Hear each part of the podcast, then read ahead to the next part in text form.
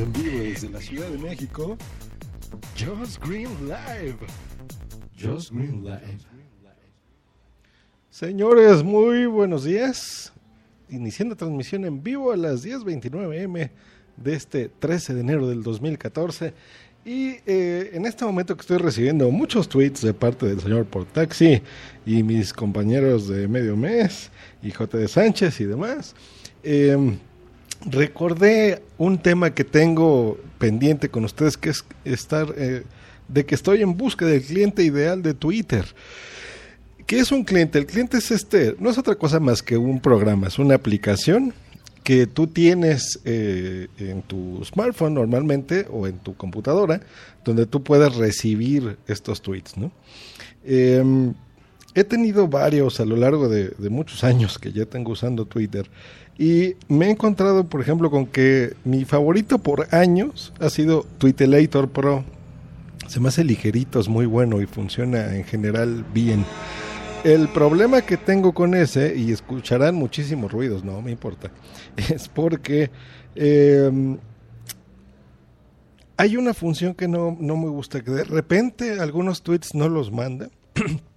y en general cuando tú estás eh, manejando listas, que yo las uso mucho, de repente no se queda, no tiene como un marcador en donde diga, a ver, te quedaste hace cuatro horas en tal tweet, por ejemplo, para que continúes leyendo.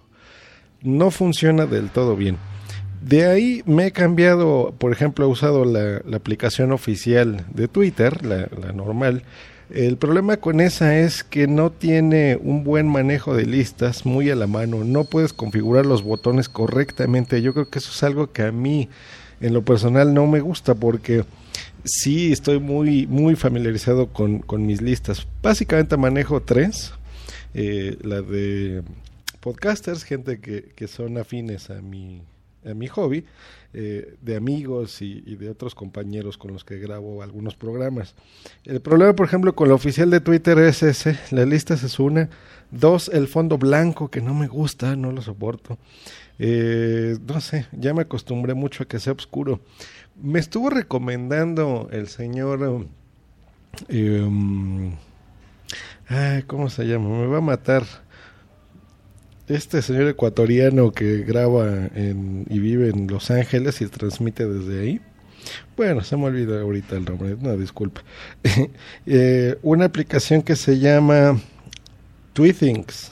Entonces la compré, Tweetings 2, y funciona bien. El problema es que es bastante pesada. O sea, a veces estoy cargando los tweets y los estoy leyendo en mi timeline y como que se alenta. O sea, uno sabe cuando algo no está funcionando del todo bien. De repente se alenta y se pasma, se apaga y se reinicia. Eh, todavía no estoy seguro si esto sea algún problema de, iOS 7 eh, o de la aplicación misma, pero sí se siente pesado. Aunque lo que me encanta es que esa sí la puedes tú configurar como quieras. O sea, hay muchos temas donde tú ya le puedes cambiar el tipo de fuente que tú quieras. Es más, ahorita la estoy abriendo y otra vez se me está reiniciando. Eso es algo que no me gusta. Eh, tiene eh, un manejo de las notificaciones increíblemente bueno, eso sí me encanta. Puedo configurarlo con el fondo oscuro y letras blancas, que eso es lo que yo, lo que yo busco. Eh, y las notificaciones y las listas trabajan fenomenal. Eso sí, la lista donde tú quieres la puedes configurar para que se te ponga como un marcador, como hagan de cuenta que fuera un separador de libros, de estos eh, tradicionales de un listoncito rojo, y eso te lo muestra en la pantalla. Entonces, por ejemplo, ahorita que la estoy abriendo, me dice hace 20 minutos, te quedaste en tal tweet, ¿no? De tu timeline. Entonces ya tú continúas perfectamente leyendo desde donde te quedaste. El problema es que a veces, por ejemplo, si en tu timeline alguien publicó fotografías, y te quedan, eh, digamos, esos fueron los últimos tweets, como que al volver a abrir la aplicación y cuando ve algo gráfico, ¡prac! ahí es donde truena. Entonces, no sé, yo ya eh, me he acostumbrado, por ejemplo, a utilizar las tres de diferente forma, porque, por ejemplo, en Twitter el manejo de los links, de las URLs, me gusta mucho, porque al abrir tú alguna página en Internet, eh, pues queda funcionando eh, bien, ¿no? La reproduce sin problemas y, no se pasma, no te da ningún problema.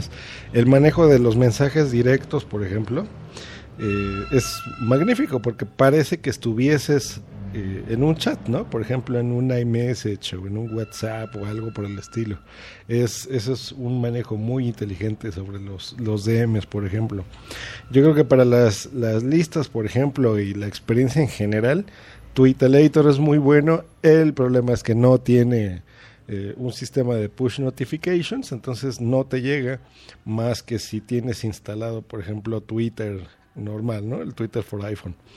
La otra es la, mm, lo multidispositivos, que por ejemplo, en el caso de, de, de TweetThings, tengo entendido que hay una, una aplicación para iPhone, pero no es universal. Habría que comprarla otra vez en el iPad. Y miren, si yo estuviera 100% satisfecho con mi aplicación, con mi cliente de Twitter, seguramente lo compraba, pero les digo que esa pesadez y esa forma en la que se reinicia hace que me replantee yo el hecho de que tenga que, comprar eh, otra aplicación. Entonces, no. ¿Conocen ustedes alguna aplicación, algún cliente de Twitter que sea universal? O sea, que funcione tanto en iPhone como en, en iPad, por ejemplo, que se sincronice, ¿no? Tipo Downcast, por ejemplo. Cuando yo estoy escuchando un podcast y le pongo en pausa, por ejemplo, o no sé, a lo mejor en el iPhone estuve reproduciendo unos tres o cuatro episodios y cuando llego a mi oficina y abro el iPad, eh, automáticamente sabe que yo ya dejé de escuchar esos tres, me los marca como ya escuchados, me los borra y incluso si yo me quedé en el minuto tal, pues ya en el iPad continúa donde yo me haya quedado. Esa es una aplicación universal. Funciona eh, exactamente igual en, en, los dos dispositivos, pero es una versión totalmente distinta, ¿no? La versión móvil en pantalla chiquita y en una pantalla más grande como el iPad. ¿Habrá algo similar para, para este iPad y iPhone que solo sea una aplicación? ¿Ustedes conocen alguna que tengan años recomendando? Eh, o usando, por ejemplo. Porque yo, por ejemplo, este de, de, de, Tweetings, tengo entendido que sí funciona bien en Android, pero en iOS no, no me está gustando, no me está gustando. Y ya créanme que tiene pues como unos tres meses más o menos que la he estado usando todos los días, pero aún así me obliga a irme a otros, otras aplicaciones porque no la soporto. Entonces, ¿qué será lo mejor? ¿De plano acostumbrarme, por ejemplo, a Twitter for iPhone, aunque tenga la pantalla blanca? ¿no? Y el uso de las listas que, que es complicado porque no puedes tú configurar los botones adecuados o, o, simplemente no hay una aplicación perfecta y yo simplemente tengo que estar utilizando, como lo he estado haciendo últimamente, tres, ¿no? Eh, ¿Cuál es su experiencia? ¿Cuáles me recomiendan? Por favor, necesito su ayuda porque no importa que se tenga que pagar, se paga lo que se pague, pero que funcione adecuadamente y de preferencia que sea universal para los que estamos cambiándonos de eh, dispositivos a cada ratito. Pues esa fue mi duda, consulta en busca del cliente ideal en Twitter.